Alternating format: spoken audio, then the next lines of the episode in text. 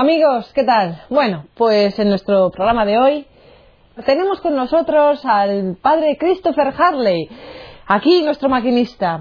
Maquinista que nos va a contar que se ha metido en mil batallas y una de ellas, pues digamos que es la más grande de todas, la más grande de todas, que es cuando se lanza la misión, a la misión con mayúsculas. Padre Harley, ¿qué tal? ¿Cómo estamos? Gracias, muchísimas gracias por recibirme. Es una alegría poder compartir con, con todos los que vean este programa y que ojalá sirva para que mucha otra gente, sobre todo gente joven, se, se encuentre con el Señor. Vamos a meternos en materia.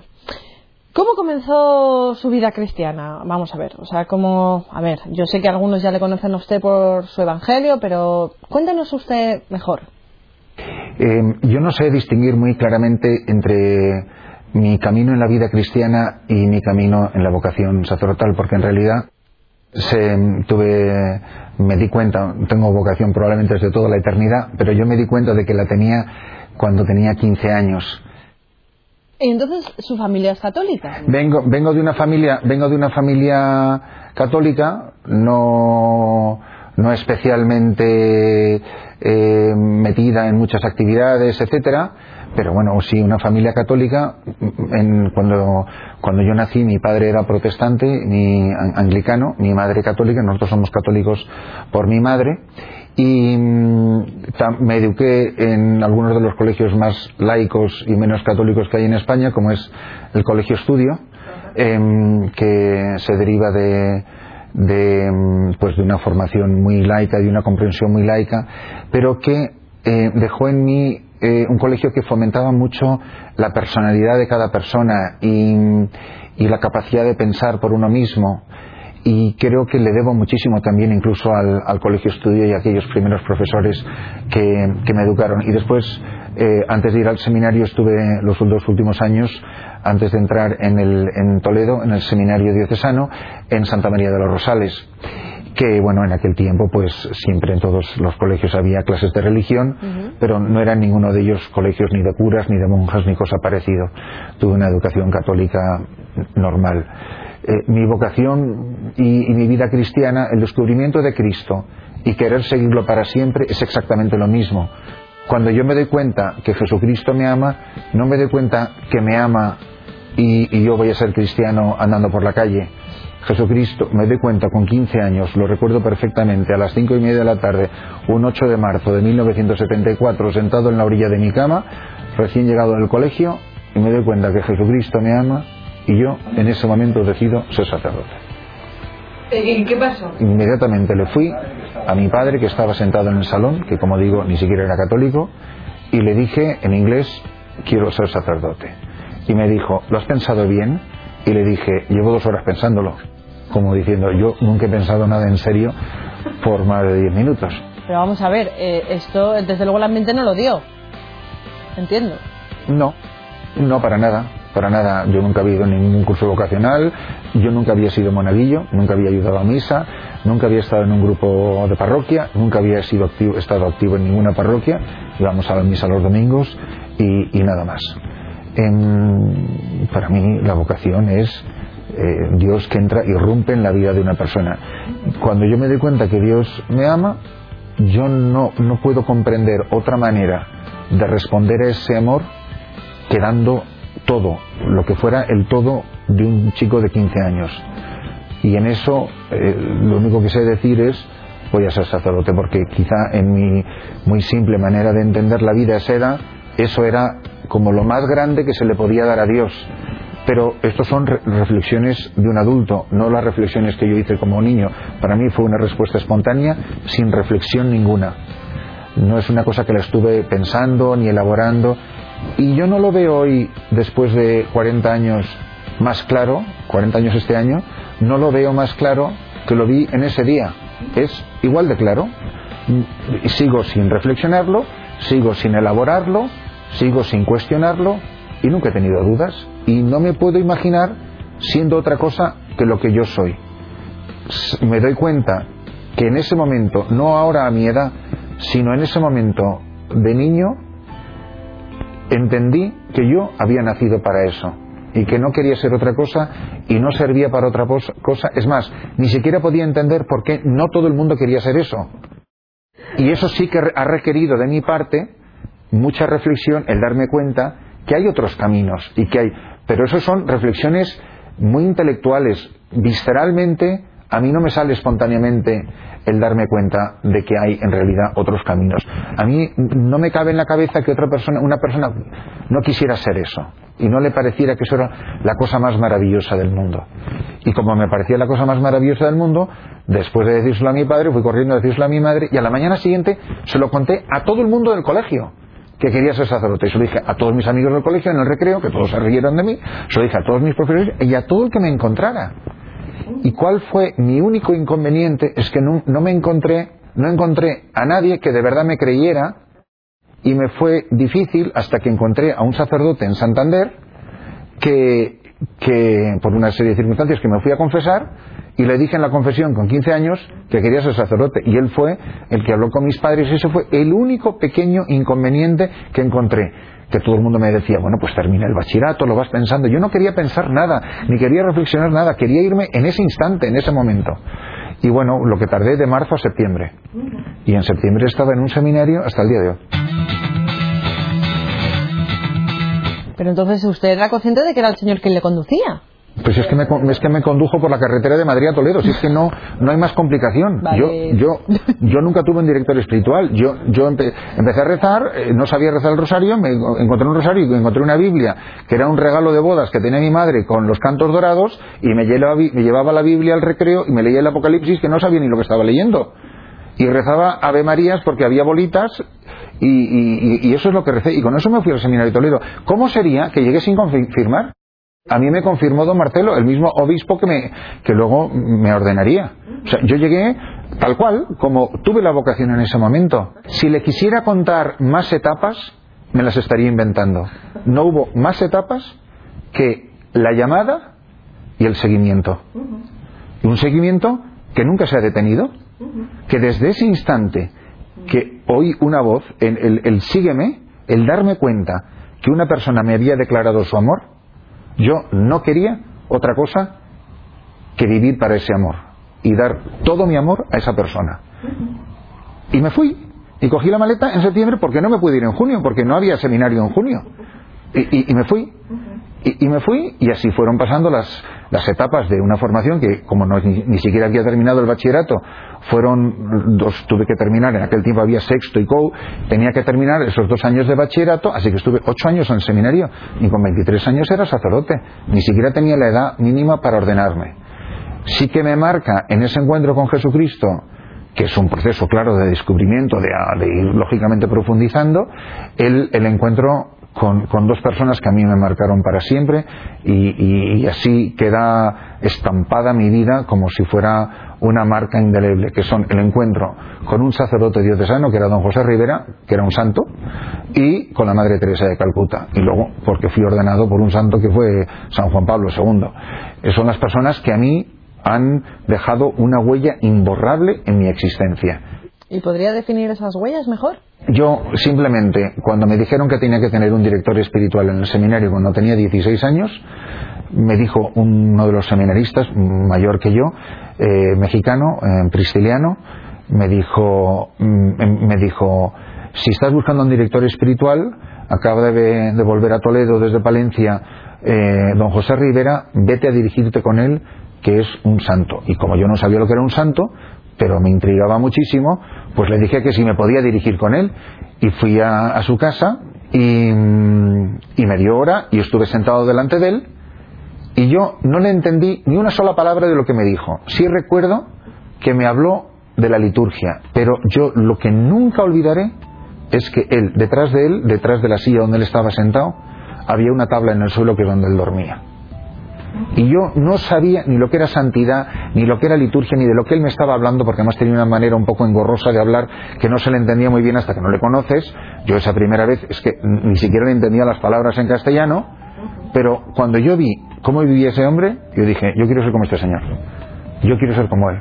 Y ya desde ahí fue una especie de impacto por, por osmosis testimonial. ¿Y la Madre Teresa? Y a la Madre Teresa de Calcuta la conocí porque esa Navidad del, de 1976, el segundo año de seminario, yo entré en el 74 en septiembre, y el, la segunda Navidad ya de seminarista, en, primero, de, en primero de filosofía, eh, mi padre, que todavía seguía siendo eh, anglicano, me regaló un libro sobre la Madre Teresa, era el día de Navidad, un libro que estaba debajo del árbol de Navidad, donde nos ponían los regalos a los niños, y cuando yo abrí ese libro, y lo que tenía más que texto eran unas fotos espeluznantes de la miseria y de la pobreza de Calcuta. Y cuando vi esas fotos yo no dije nada, pero eh, en voz alta, pero en mi interior pensé y, lo recuerdo como si fuera ahora mismo, dije yo toda mi vida quiero dedicarme a hacer esto como sacerdote. Entonces muy pronto, cuando ni siquiera había terminado la teología, yo ya sabía que yo lo que quería era ser misionero. O sea, yo la vocación misionera prácticamente eh, es concomitante con, la, con mi vocación sacerdotal. ¿Y cómo se va desarrollando esa vocación? Esa vocación se fue desarrollando desde que yo vi las fotos de ese libro y vi que en la última página había unas señas, escribí y ya ese verano del 77, esto fue Navidad del 76, en agosto del 77 ya estaba yo trabajando en Londres en una casa de gente abandonada con sus hermanas, yo ya acababa de cumplir los 18 años y fue providencial que a la semana de estar yo ahí apareció la, la Madre Teresa, que fue la primera vez que, la conocí. Y cuando yo conocí a esa mujer, que además recuerdo como si fuera ahora mismo, que me, me, dijo, eh, sé santo, llama a los pobres. Y además me lo escribió en, en una estampa. Eso para mí eh, me marcó muy profundamente y ya desde entonces cada minuto libre que yo tuve, eh, me dediqué simplemente a, a, ir a colaborar con las misioneras de la caridad. En aquel tiempo todavía faltaban tres años para que abrieran la casa aquí en Madrid. De hecho, fui quien las, quien las ayudó, quien les encontró la casa para venir aquí a vivir en un principio en Leganés. Y, y aquel verano de 1980 que ellos vinieron, cuando yo acababa de empezar la teología, eh, me dediqué a darles clases de español a, las hermanas y ya desde entonces, el verano anterior, el 79, ya había estado en Calcuta todo el verano viviendo ahí y yo sabía que yo eso es a lo que me quería dedicar y así se lo dije al cardenal de Toledo. Entonces, el proceso de conversión y vocación es absolutamente indistinguible, es un único itinerario hasta el día de hoy. Es decir, que, que no hay, no hay dos etapas como suele pasar en la vida de mucha gente y, que yo a lo largo de mi vida, lógicamente como sacerdote y dando, mm, ofreciendo dirección espiritual, sobre todo a gente joven, pues te das cuenta que primero hay un encuentro con Cristo y después la gente va madurando en la fe y luego eh, al cabo del tiempo pues toman una decisión vocacional, la que sea, el matrimonio, la vida religiosa, el sacerdocio, lo que sea. Pero, pero en mi caso yo no puedo decir que sea así. Tan es así, pues que, ya digo que, que el, mis primeros conocimientos de verdad, con un poco de seriedad en la fe, vienen del, ya del seminario, de la vida en el seminario. ¿Y a qué lugares le ha ido llevando el Señor? Pues, eh, como digo, durante mi época de seminario, todo el tiempo libre que tuve lo dediqué a ir a, a, países del tercer mundo, a los lugares más pobres, y cuando ya se acercaba la fecha de la ordenación le dije al, señor cardenal si él me daría permiso. Él me pidió que me quedara un par de años en, en Toledo, en la diócesis, y así lo hice. Estuve del, de 1982 al 84 en unos pueblecitos, en los montes de Toledo, en Robledo del Mazo y otros pueblos. Y, y en el 1984, a, a petición escrita por una carta de la Madre Teresa de Calcuta, que le escribió al, cardenal, me dio permiso para irme a, Nueva York, donde ella me llevó, sobre todo para trabajar con, con la población hispana, aprovechando pues que era bilingüe y, que podía pues de esa manera servir más eficazmente a la gente que más lo necesitara. Y consistía en ayudar a las hermanas, a las misioneras de la caridad, aunque yo todavía era muy joven, me ordené con 23 y llegué a Nueva York con, con 25 años, pero ahí descubrí también un mundo de, de, pobreza y también de una extraordinaria riqueza de vida cristiana que había en las parroquias y que había en la iglesia de Nueva York y que yo sinceramente, al menos con esos matices, no había conocido en España. Y me impactó muchísimo. Fui a, a trabajar como confesor, sobre todo durante cinco años, desde el año sobre todo 85 hasta el 90, fui confesor y ese era mi trabajo a tiempo completo en una casa de retiros de la renovación carismática hispana. Fue la cosa más maravillosa de las épocas más maravillosas que recuerdo de mi sacerdocio, donde pasaba todos los fines de semana de cinco años sin interrupción, confesando 12, 14 hasta 16 horas sin, sin, interrupción. Estaba sentado en una silla mientras la gente que venía a hacer el retiro iban pasando uno por uno. Y era gente que no se había confesado en 20, 30, 40 años. Padre Christopher, Etiopía, usted estuvo allí, ¿nos puede hablar un poco más de ello? Llegué a Etiopía en el año 2006 eh, y, a, y, a, principios de 2007 ya eh, tomé la decisión, con, ayudado a discernir, por supuesto, con, con mi obispo en aquel tiempo, el, el cardenal Cañizares, arzobispo de Toledo, y, a partir de 2007 eh, ya llegué a África, llegué a, llegué a Etiopía, me reuní con la superiora general de las misioneras de la caridad y allí eh, pude eh, darme cuenta que había todo un mundo donde nunca se había anunciado el Evangelio.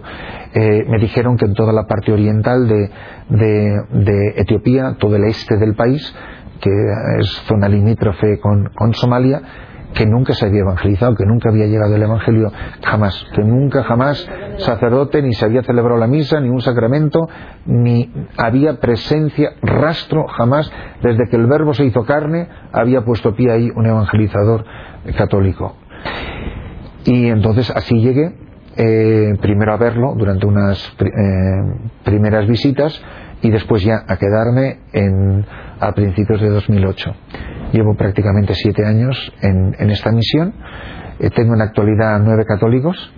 Es una región gigantesca que abarca 290.000 kilómetros cuadrados, nuestro vicariato apostólico, son territorios gigantescos de misión que dependen de, directamente de la Santa Sede, de la Sagrada Congregación para la Evangelización de los Pueblos, Propaganda Fide, y mm, el obispo con el que colaboro, Monseñor Tensai, vive en la ciudad de Harar, eh, es el antiguo provincial de los padres capuchinos, él es de origen eritreo-etíope, y él vive aproximadamente a mil kilómetros de la misión donde, donde me encuentro.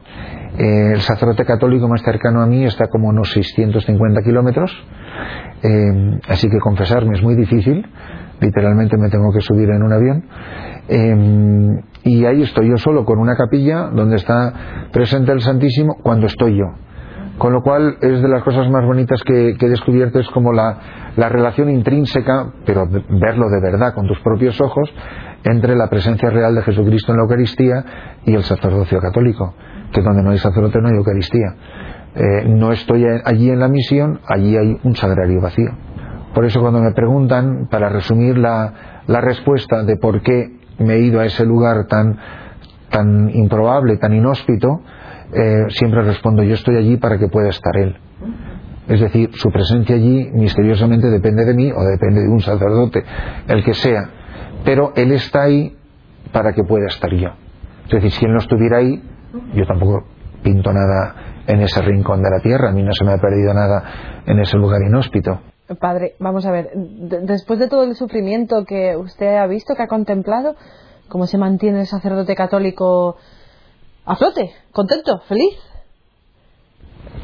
Yo creo que todo brota de, del encuentro con Jesucristo, del enamoramiento, el saber quién es, por quién vives y por quién te levantas cada mañana y por quién haces eh, lo que haces. Eh, es una persona, no es una misión, no es una tarea. Yo no me dedico a, un, a, un, a un, servicio, me dedico a vivir en compañía de alguien yo ni siquiera he ido a llevar a Jesucristo. Yo la verdad siento que es exactamente al revés, me siento llevado por él. Él muchas veces decimos, no es que hemos ido a llevar a Jesús. No, no, Jesús no es una especie de objeto sagrado que, que se lleva como el que lleva una reliquia. No, no, Jesucristo es una persona viva que en su amor misericordioso, sin tener absolutamente la menor necesidad, ha querido ir acompañados de nosotros torpes colaboradores. Eso es, eso es lo que es un misionero. No es una persona que va, es una persona llevada. Y, y lo que es invencible y lo que es indestructible es la alegría. Es la alegría cristiana. Es la alegría de la persona que, que no puede encontrar mejor motivo para vivir que el anunciar a Jesucristo a quien no le conoce y quererle conocer cada día más y amar cada día más. Y de ahí se establecen todas las demás relaciones personales, de amistad, de evangelización, de servicio, de, colaboración. Directa o indirectamente, se den cuenta la gente o no lo entienda, la única razón por la que estás con ellos es por Jesucristo. Eh, no es ni por un sueldo, ni por una misión, ni porque en una hoja de Excel dice que tengo que cumplir una serie de objetivos en un plazo determinado. A mí me han mandado ahí a ser testigo.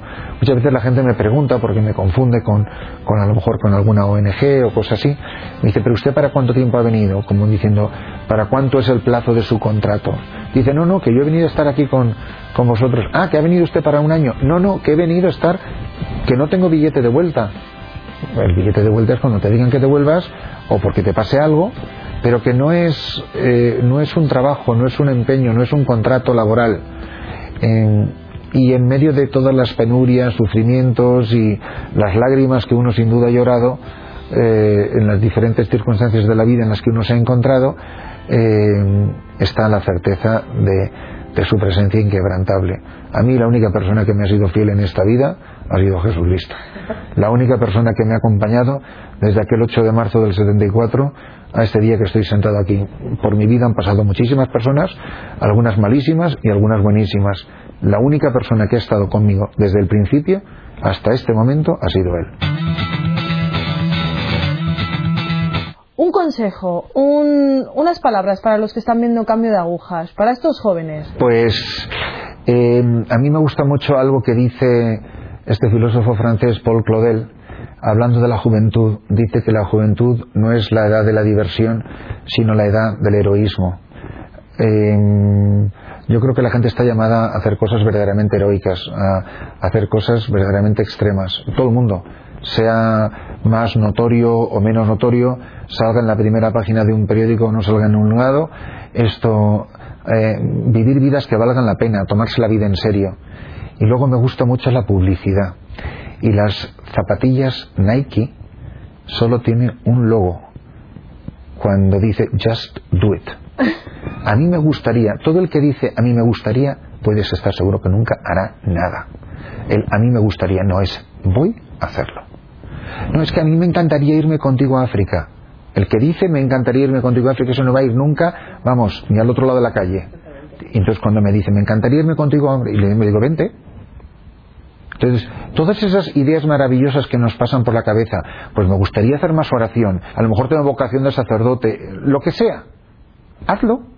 Muchas veces a la gente se le va la vida en palabras, en buenos deseos, y nos quedamos autoagustísimos con nosotros mismos, porque como hemos expresado un buen deseo, es algo como que, que ya con eso nuestra vida está justificada, pero en realidad no hemos hecho nada. Bueno, pues el mundo le está diciendo a la Iglesia, haz algo ante un mundo que se nos está cayendo a pedazos, una juventud completamente corrompida, eh, hedonista, eh, eh, absolutamente anestesiada. La Iglesia tiene que hacer algo y cada uno tiene que pensar qué es ese algo al que está llamado a hacer. Y hacerlo con prisa, hacerlo inmediatamente, hacerlo sin dilación, hacerlo porque mañana puede ser demasiado tarde. Entonces, el mensaje que yo le digo es a la gente que se tome la vida en serio, que le pregunte a Jesucristo, ¿qué quieres de mí? Que te lo va a decir con pelos y señales, y cuando te diga Jesucristo qué quiere de ti, hazlo. Padre Christopher, rece por nosotros. Prometido. Nosotros le tendremos en las nuestras, en nuestras oraciones. Gracias. Muchísimas gracias por su testimonio. De verdad, gracias. Que Dios le bendiga, Padre. Amigos, iglesia, somos todos, todos, ¿vale? No es que, no, que la iglesia haga algo, que haga algo. Si algo me gusta del padre Christopher es que es muy pedagógico, muy pedagógico, muy didáctico y muy clarito, las cosas claras del chocolate espeso. Si iglesia somos todos, y me estoy poniendo en plan así como cuando le digo a los niños, si iglesia somos todos, somos todos. Entonces no es que lo haga el vecino, no es que lo haga el sacerdote, no es que lo haga el papa, no. Hazlo tú. Amigos, hasta luego. Gracias.